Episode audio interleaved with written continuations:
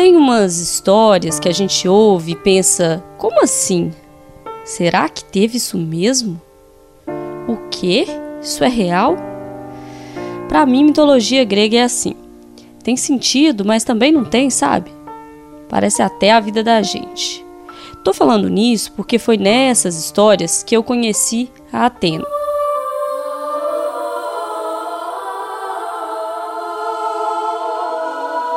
Atena era filha de Metis, a deusa da astúcia, e Zeus, o deus dos deuses. Reza a lenda, ou melhor, diz a mitologia grega, que ela saiu da cabeça do pai, já adulta e revestida de uma armadura completa. Mas como é que ela foi parar lá? Bom, foi por causa do medo de Zeus de ser desbancado pela filha. Medo da mulher que viria. Quando Metis ainda estava grávida de Atena, Zeus ouviu uma profecia que dizia que a criança que viria ao mundo seria ainda mais forte que ele e o tiraria do trono. Então, temendo toda essa força, Zeus propôs a Metis um desafio que ela assumisse outros formatos para provar sua capacidade de metamorfose. Ao se transformar em uma gota d'água, Metis foi engolida pelo deus supremo da mitologia grega. Mas depois de um certo tempo, o Zeus foi consumido por dores de cabeça insuportáveis e pediu ajuda a um outro filho, o Hefesto, que era ferreiro, e lhe abriu a cabeça com um golpe de machado. E da cabeça de Zeus nasce Atena. As ilustrações desse momento são curiosas, mostram um Zeus pequeno, diminuído, diante da magnitude da deusa que surge, envolta em sua armadura brilhante e emitindo um grito de guerra que sacode o ambiente, assusta os deuses e faz tremer mares e terra. Um nascimento impactante, uma imagem que, mesmo naquela época, poderia representar uma inversão das relações de poder entre homem e mulher. Atena, deusa dos olhos brilhantes, era uma divindade multifunção. Era a deusa da sabedoria, da justiça, padroeira das artes e também uma divindade da guerra. Mas é preciso ressaltar que ela somente patrocinava a guerra defensiva e em nada simpatizava com o amor selvagem que o deus Ares nutria pela violência e pelo derramamento de sangue era ainda a padroeira de Atenas, que recebeu seu nome após ela conquistar a cidade em uma disputa com o Poseidon. Os deuses decretaram que a cidade seria entregue àquele que produzisse o presente mais útil aos mortais. Atena produziu a oliveira, geradora de alimento e renda, e ganhou a cidade. Entre os símbolos que a representa estão, é claro, a oliveira, a coruja, a armadura e a égide, o escudo que ela carrega. Na Ilíada de Homero, que você já deve ter ouvido falar, a deusa Atena aparece em várias passagens, aconselhando Zeus, incentivando os gregos contra os troianos na guerra de Troia e também sendo responsável pela morte do herói Ajax. Atena era uma deusa completa e virtuosa. Era inteligente, boa estrategista militar, habilidosa e com grande senso de justiça, tanto que, na mitologia romana, ganha o nome de Minerva. Sim, aquela capaz de definir disputas, protagonista do famoso voto de Minerva. Por tudo isso, Atena virou, ironicamente, a mais importante conselheira do pai. O mesmo Zeus, que temia sua força, agora entendia sua importância e, incapaz de impedi-la, andava a seu lado. É um mito, é preciso que isso fique registrado aqui. Mas o que é o mito, senão uma narrativa acerca dos tempos heróicos que geralmente guardam um fundo de verdade? Não, não sou eu que estou dizendo isso, não. É o próprio dicionário. Desde os primórdios, os mitos contam histórias de mulheres fortes, guerreiras, sábias, apaixonadas e temidas. Da Grécia antiga aos tempos atuais, muita coisa mudou. Ou será que não? Atena poderia ser Sicília, Antônia, Rafaela, Kelly, Kércia, Ana Clara, Paula. Atena poderia ser Rita, ou Elsa, ou eu, ou você. O certo é que Atena é força, e isso nunca vai mudar. Atena pode sim ser Elsa. Elsa Soares. Eu sou Alessandra Mendes e esse é o Atena. Atena, elas por elas. Essa voz que você ouviu agora chamando para esse podcast é da própria Elza Soares. Elza, que também é Atena. Isso porque esse projeto, que não, não é sobre mitologia, nasceu de uma inquietação da qual compartilho com várias outras mulheres, incluindo a Elsa. Estou falando em inquietação, mas a palavra não é bem essa. É preocupação, mas às vezes é revolta também. É medo, sabe? Mas é luta. E é dessa somatória de sentimentos que o Atena foi gestado. E não foi em nove meses, nem em 40 semanas, se é que você me entende. Foi bem mais que isso. Demorou. E não foi porque foi difícil achar pessoas que falem sobre o tema ou que são diretamente afetadas por ele. Infelizmente, os casos são muitos e não param de acontecer. Foi difícil porque porque é difícil. Se a gente parar para pensar que isso acontece desde os primórdios, passando pela Grécia Antiga, território de Atena, chegando ao Império Romano, se perpetuando na modernidade e ainda se fazendo presente nos dias atuais, a gente não encontra explicação. Não encontra porque não tem, viu? Não tem explicação mesmo. E por isso é difícil. É difícil de lidar, de conviver, de tolerar. Isso é uma ignorância, uma estupidez, uma coisa horrível. Não sei nem o que eu vou te dizer mais, te juro.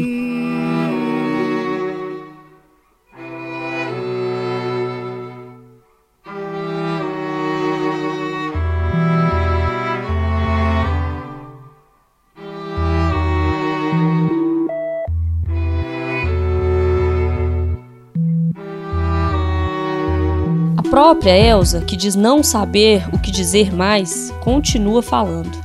É porque, no fundo, ela sabe que não pode calar. Ninguém pode. Nem ela, nem você, nem eu. Por isso a Atena está aqui. Nós vamos falar. No caso da Elsa, cantar também. Meu choro não é nada além de carnaval. É lágrima de samba na ponta dos pés.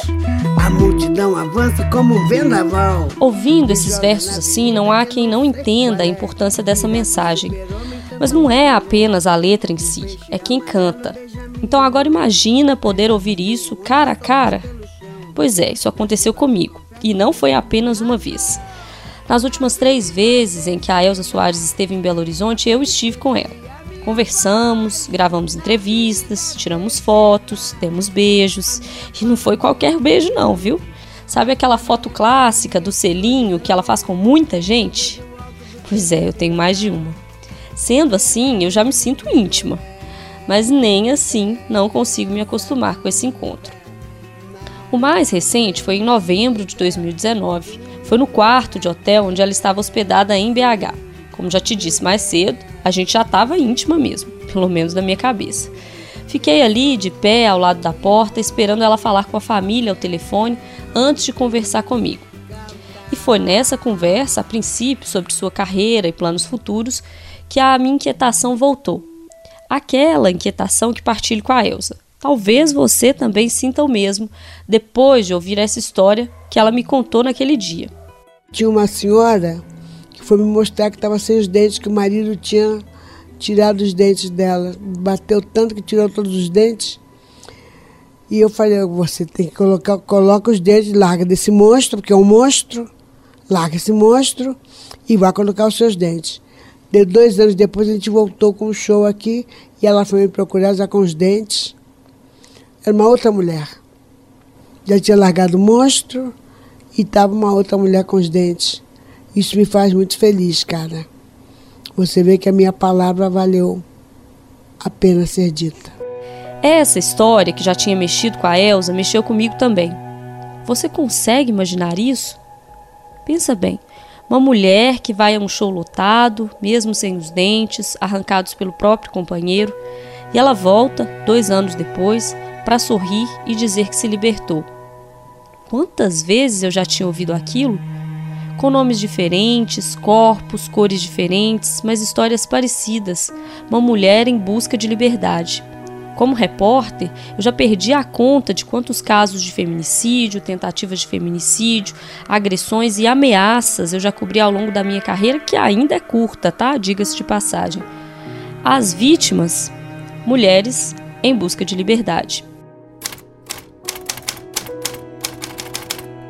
A cada sete horas, uma mulher foi vítima de feminicídio no Brasil em 2019 foram 1.314 mulheres mortas apenas pelo fato de serem mulheres. Em 2020, em meio à pandemia do novo coronavírus, foram quase 120 mil casos de lesão corporal decorrentes de agressões domésticas. Eu vou ser mais clara aqui. Em meio a uma pandemia mundial, outra se alastra a cada dois minutos, uma mulher é agredida no Brasil. Dois minutos. Você consegue imaginar isso? A cada dois minutos, uma mulher agredida no Brasil. Quantas dessas mulheres você conhece? Elas estão ao seu lado. É preciso enxergar. A dor, gente, a dor tá aí. A mesma tecla, sempre a mesma coisa. Você não tem outro assunto. Você não tem assunto para sorrir. Você não tem assunto para ser feliz. Só isso. Isso para mim é doloroso. E dor é um sentimento que a Elsa conhece muito de perto, na pele. Pode ser por isso que ela evita falar do passado, mas ele está estampado em páginas de livros, em entrevistas ao longo da carreira, nas músicas. E esse passado conta a história de Elsa, que poderia ser Atena. Aos 12 anos, ou seria aos 13, Elsa Gomes da Conceição virou Elsa Gomes da Conceição Soares. Ainda menina, chamada pela família de Cabritinha, um apelido justificado pelo porte franzino e por sua fama de arteira, ela teve que se casar com um rapaz também muito jovem. Mas por que você deve estar se perguntando aí agora? Foi obrigada pelo pai para lavar a honra, que é bom que fique registrado, não havia sido manchada. Na biografia de Elsa, escrita pelo jornalista Zeca Camargo e lançada em 2018, a história é assim narrada.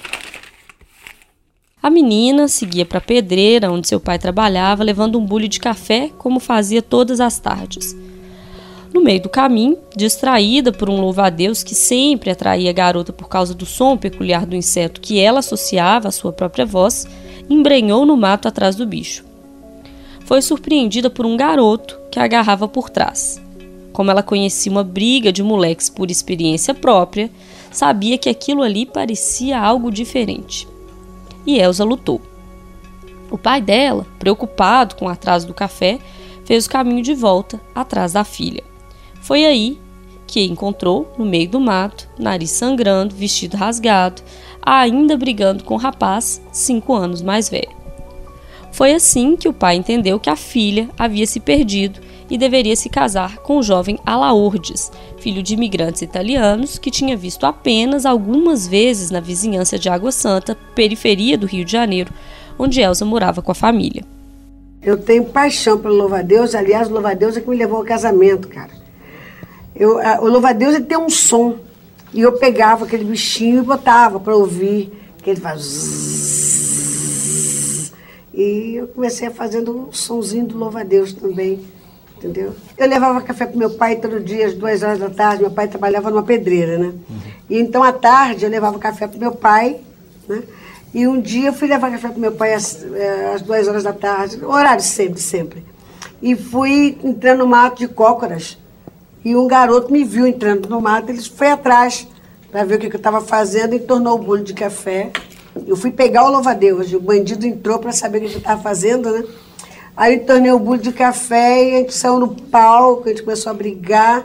E o meu pai viu que eu não chegava, foi ver, eu estava brigando dentro do mato bom, vai casar com a minha filha, porque alguma coisa aconteceu dentro do mato. Só que eu só tinha saído no palco com ele mesmo. Aí me casei por causa do louva-a-Deus, mas mesmo assim eu amo louva-a-Deus. Essa é a Elsa, entrevista para o programa Roda Viva em 2002, contando o episódio que definiu sua trajetória.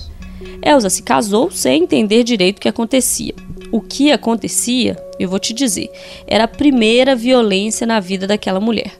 Muitas outras viriam e ainda vamos contá-las aqui nesse podcast. Mas é bom que você se lembre disso. Aos 12 para 13 anos, agarrada no mato, foi obrigada pelo pai a se casar com um desconhecido. E tudo mais daquela união, que não era exceção na época, veio em cascata. O primeiro filho chegou quando ela tinha apenas 14 anos. Na biografia, ela descreve a chegada de João Carlos como qualquer outra menina da sua idade. Eu sabia que ele era meu filho, mas era mais como um boneco para eu brincar. E outros mais vieram. Aos 20 anos, ela já havia tido seis filhos, sendo que um morreu no parto. Sem condições de alimentar tantas crianças, um dos filhos acabou sendo doado para os padrinhos que o criaram. Faltava comida, mas também faltava respeito. A biografia de Elsa retrata alguns desses episódios, desde a primeira noite do casal até as reações agressivas de Alaordes quando o assunto era o sonho de Elsa, a música. Mas ela não desistiu e, aos 23 anos, se apresentou pela primeira vez em uma rádio, em um programa de auditório que abriria portas para o seu futuro.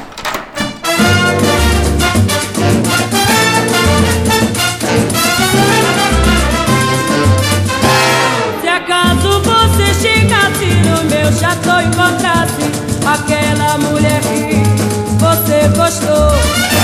Será que tinha coragem de trocar nossa amizade por ela que já te abandonou?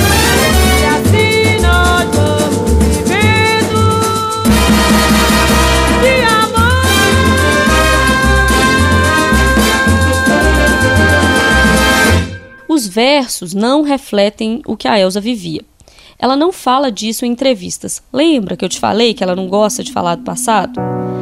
Mas ela mesma contou essa história em uma autobiografia lançada em 1960, em que ela chama o casamento de um festival de bufetões. Aqui eu pedi ajuda para a diretora da Itatiaia, Maria Cláudia Santos, para ler o que a Elza escreveu. Com o último convidado do casamento, porta fora, aí começou meu desgosto. Para iniciar os trabalhos, eu apanhei que não foi vida. Meu casamento, desde essa hora em diante, foi assim, um apanhar sem fim. Eu apanhava por não querer ir para a cama com ele, apanhava por não ter dinheiro para dar para ele, para o meu marido. E as provas estão aqui, todas comigo. Marca de faca e pancada. A Elsa conta que tinha febre quando via seu marido chegando da rua e ficava encolhida na cama esperando o pior. Ele me desencolhia sem dó nem piedade. Uma, duas, três, quatro vezes. Tudo naquela base de dono do material. E foi nessa mesma base de dono do material que a Laordes tentou matar Elsa quando ela começou a fazer sucesso. Depois de ter passado uma temporada em Buenos Aires, na Argentina. Ah, aqui vamos abrir um parêntese, porque é preciso que você saiba que ela ficou em Buenos Aires por mais de um ano porque tomou um calote da produção do show e, sem dinheiro, não conseguiu voltar para o Brasil.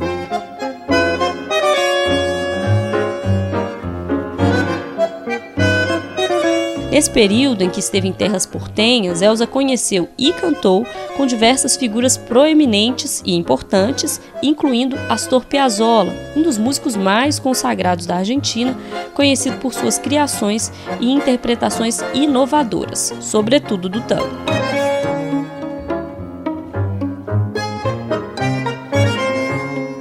Mas voltemos para o Brasil. A Elsa volta para o Brasil depois dessa longa temporada de mais de um ano na Argentina e encontra o marido um pouco melhor da tuberculose crônica, mas tomado pelo ódio. Na biografia escrita por Zeca, ela conta que era o dia do aniversário da filha e foi surpreendida com a chegada do marido armado. Eu nem tive tempo de responder. Ele puxou a arma e já me deu dois tiros. Um pegou de raspão no meu braço e o outro, graças a Deus, passou bem longe. E eu tenho certeza, ele queria era me matar, porque ele ficou com muita raiva, porque eu tinha feito, de certa forma, a minha vontade. Eu estava insistindo em cantar. Era puro preconceito também, né? Com uma mistura de machismo. A Laordes, eu não queria saber se era eu que estava sustentando a casa, as crianças. Ele entendia, claro que ele entendia que era o meu dinheiro que tocava aquela casa porque ele não recebia nem o tostão da empreiteira, onde ele era registrado como servente de pedreiro. Então ele sabia. Mas o que ele queria mesmo era me impedir de cantar. Nem que ele tivesse que me matar para isso. Ele tentou, mas não conseguiu matar Elsa. mas incutiu nela um medo que a impediu de reagir. Eu estava tremendo muito. Eu só queria ficar ali, calada. E naquele tempo, quando uma mulher levava um tiro do marido, você sabe o que ela fazia? Nada. Ninguém fazia nada. E ali na sala de emergência, no pronto-socorro, enquanto eles tentavam fechar a minha ferida a bala, ficavam me perguntando o tempo todo quem tinha feito aquilo, quem tinha feito aquilo. Eles queriam que eu dissesse o nome do cara que havia tirado. Eu falava que eu não sabia, que eu não reconhecia a pessoa. A polícia veio me procurar para saber se eu queria prestar uma queixa. E eu não disse nada. Eu tinha muito medo. Se eu já não gostava dele, ali então eu tomei verdadeiro pavor. Nunca mais eu vi o Alaordes até o dia da morte dele. E quando isso aconteceu, o sentimento de Elsa foi um só: alívio. Mesmo viúva, com cinco filhos e menos de 30 anos. Olhando para aquela mulher tão forte ali naquele quarto de hotel em Belo Horizonte, depois de passar por tudo isso, percebi como o caminho tortuoso a moldou e a tornou quem é hoje. Aquela que não se cala mais diante da violência e que impulsiona outras mulheres. As pessoas devem falar sobre isso mesmo, tá? Não deve ocultar nunca, se esconder nunca. Eu dou o número 180. Mulheres, por favor, vamos correr dessa, dessa ignorância, dessa estupidez. Mesmo falando pouco sobre o seu passado, é preciso recorrer a ele para entender a Elsa de hoje.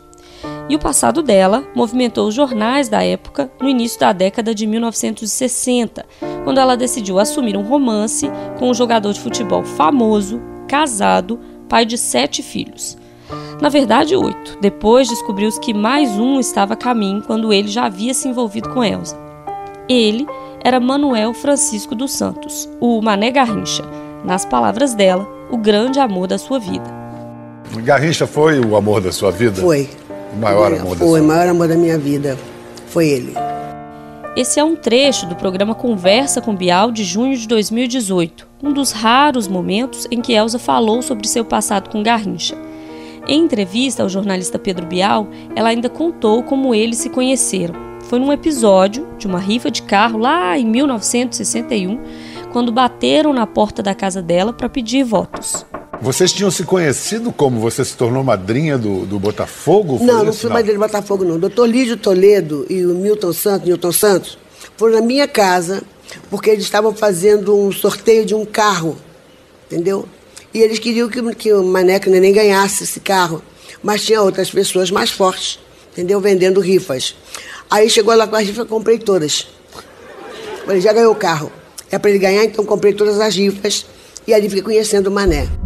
Se conheceram, se apaixonaram e não se largaram mais. Garrincha largou a esposa e os filhos e foi morar com Elsa. Um escândalo que ganhou páginas e mais páginas dos jornais e revistas da época. O craque do Botafogo, bicampeão do mundo e a estrela da música não se renderam às críticas, nem aos ataques feitos por fãs ou ilustres desconhecidos revoltados com a história de amor do casal. E eu não tô falando aqui de cancelamento em rede social, não, viu, gente? Ia desde ameaças pelo telefone até carro apedrejado. É preciso lembrar que estamos falando do início da década de 1960. Se é pesado hoje, imagina naqueles tempos. Contra tudo e contra todos, permaneceram juntos, adotaram uma filha e se casaram em abril de 1966, em uma cerimônia formal e peculiar na Embaixada da Bolívia, no Rio de Janeiro, pouco antes de o jogador partir para outra Copa do Mundo, desta vez na Inglaterra. A festa de arromba mesmo, feita para sacudir a sociedade que tanto falava do casal, veio muito tempo depois, com muita pompa e circunstância, com a presença de artistas, políticos e jogadores de futebol. Tudo bancado por Elza, é bom que se registre isso. Naquela época, jogador de futebol de destaque não era milionário como hoje em dia. O cenário era bem diferente. Ela sustentava a casa e, ao mesmo tempo, sentia o baque maior da pressão social do que significava aquela relação. Mas eu acho que eu abri caminho para muita gente, né?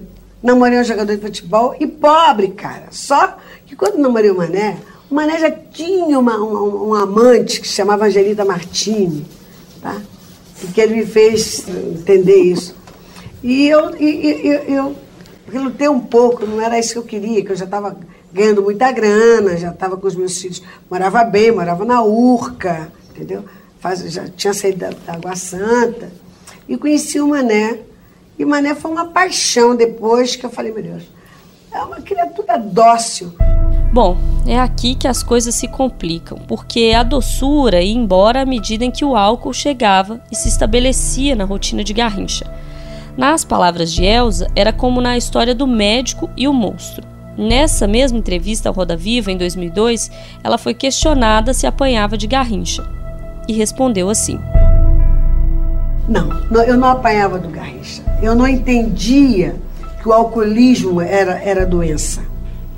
E quando o Mané bebia em excesso, eu queria protegê-lo.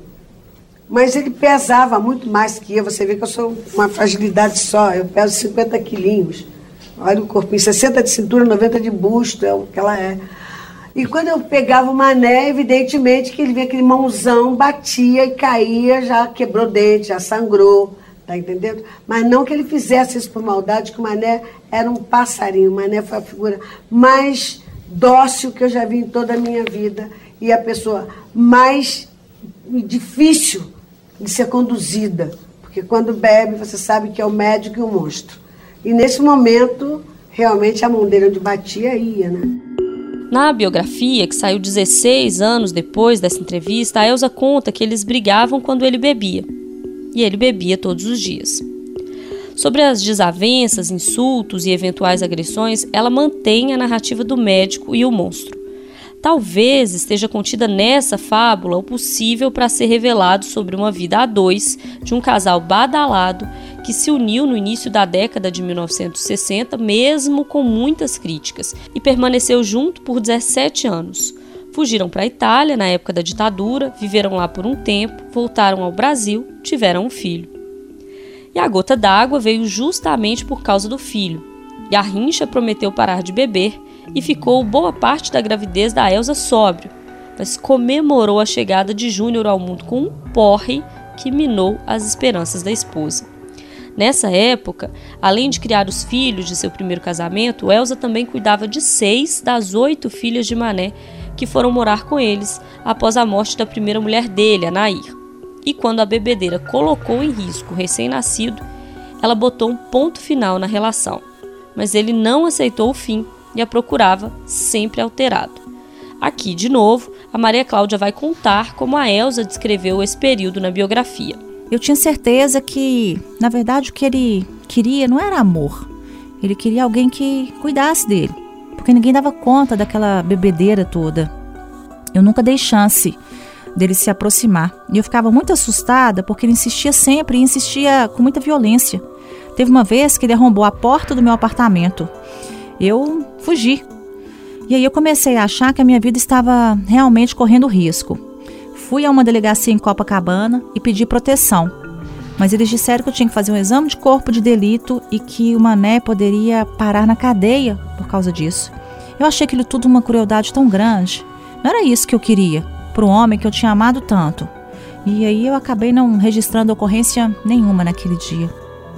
A história deles só termina de fato com a morte de Garrincha. Foi em janeiro de 1983, vítima de cirrose hepática.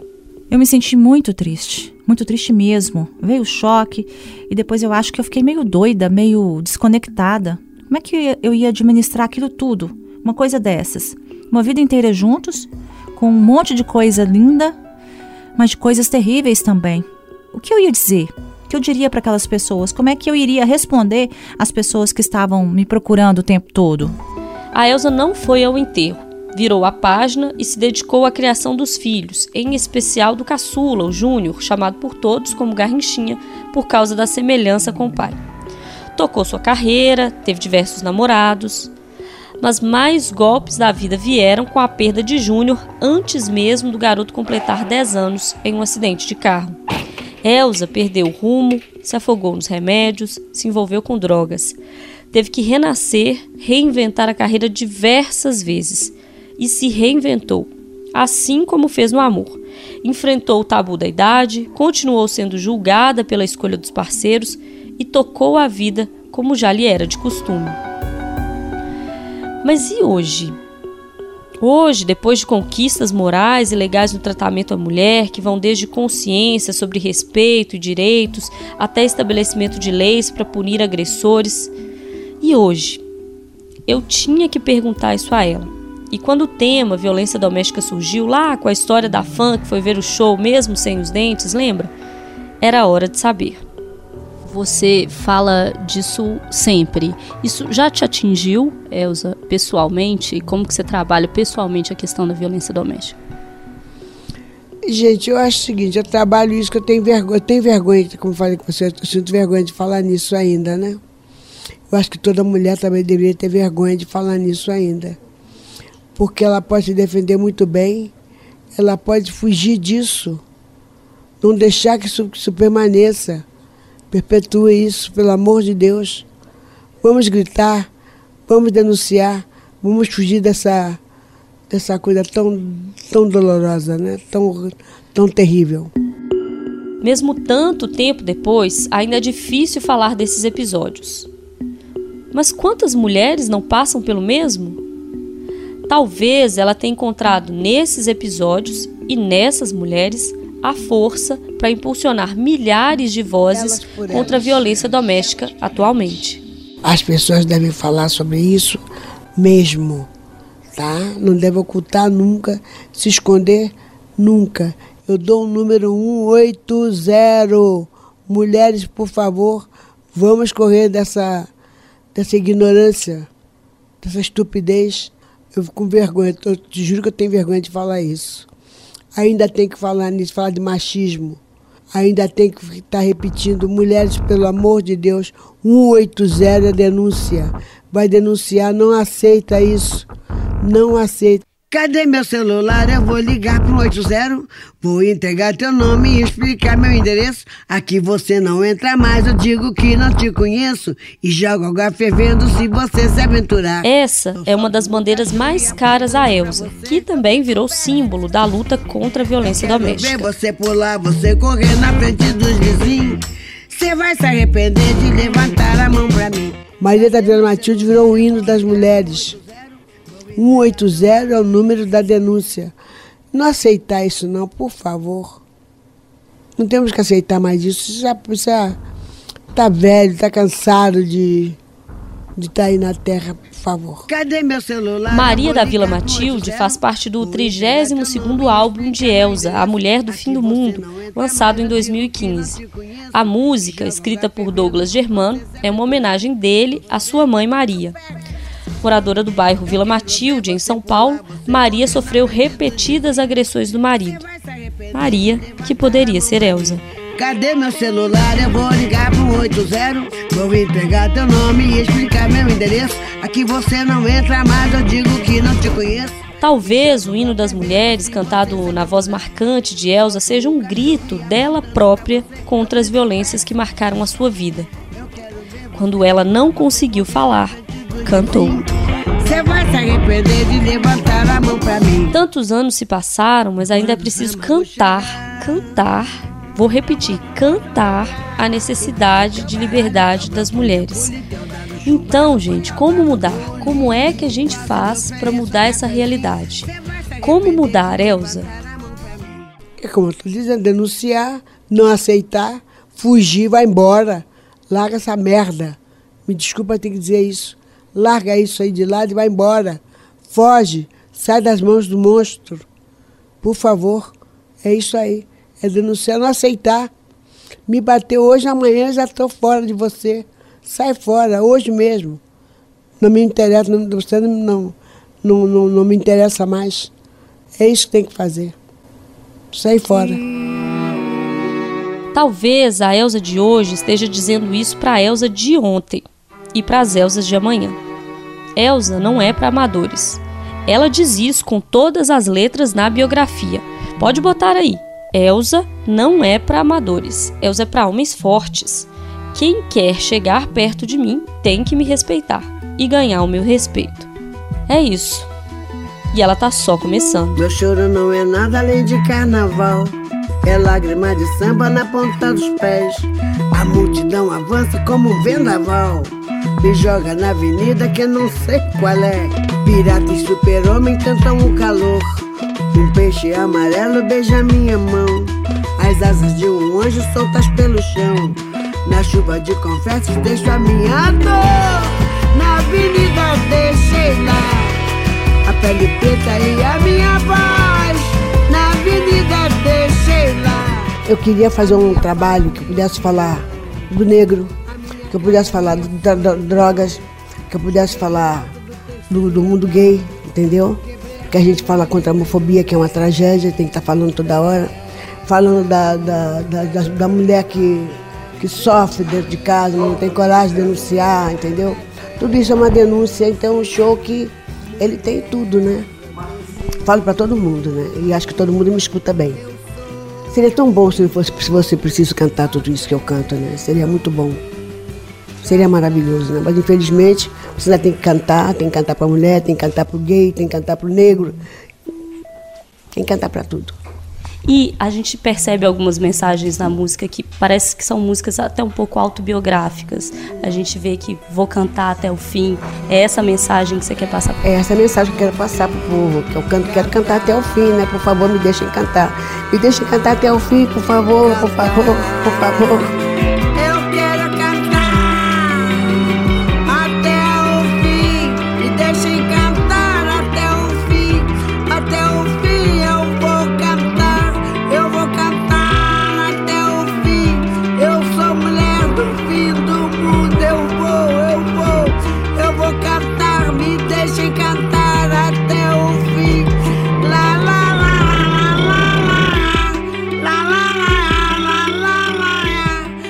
Foi o primeiro episódio de Atena, Elas por Elas. Na semana que vem, vamos contar a história de Cecília, que poderia ser a mulher que foi ao show da Elsa, sem os dentes, após ter sido agredida pelo marido, e que voltaria anos depois para contar que se libertou de uma vida de agressões. Elsa não recorda seu nome. Era Cecília? É o que você vai saber no próximo episódio. Esse podcast tem produção, reportagem e roteiro feitos por mim, Alessandra Mendes, e integra a Itacast, plataforma de podcasts da Rádio Tatiaia. A divulgação nas redes é feita pela equipe da rádio, que tem coordenação de Fernanda Rodrigues e direção de jornalismo de Maria Cláudia Santos. A marca do Atena é criação da Joyce Mendes. As fotos são da Manu Antunes com maquiagem da Cris Xavier. A vinheta é cantada pela Elza Soares. A mixagem de som e trilha são do Tiago Castro. Juntos, nós também fizemos a finalização do podcast. No site da Itatiaia e também nas nossas redes sociais, você confere fotos e vídeos da Elsa e o material de divulgação do Atena, Elas por Elas. Esse episódio teve áudios dos programas Roda Viva e Entrevista com Bial. Foram citados trechos da biografia Elsa, de autoria do jornalista Zeca Camargo, e também da autobiografia da cantora Minha Vida com Mané. Os dados sobre violência doméstica citados aqui são compilados de estatísticas oficiais de estados e Distrito Federal e também do Monitor da Violência Doméstica e Familiar contra a Mulher no período de isolamento social do Instituto de Segurança Pública. Até o próximo episódio.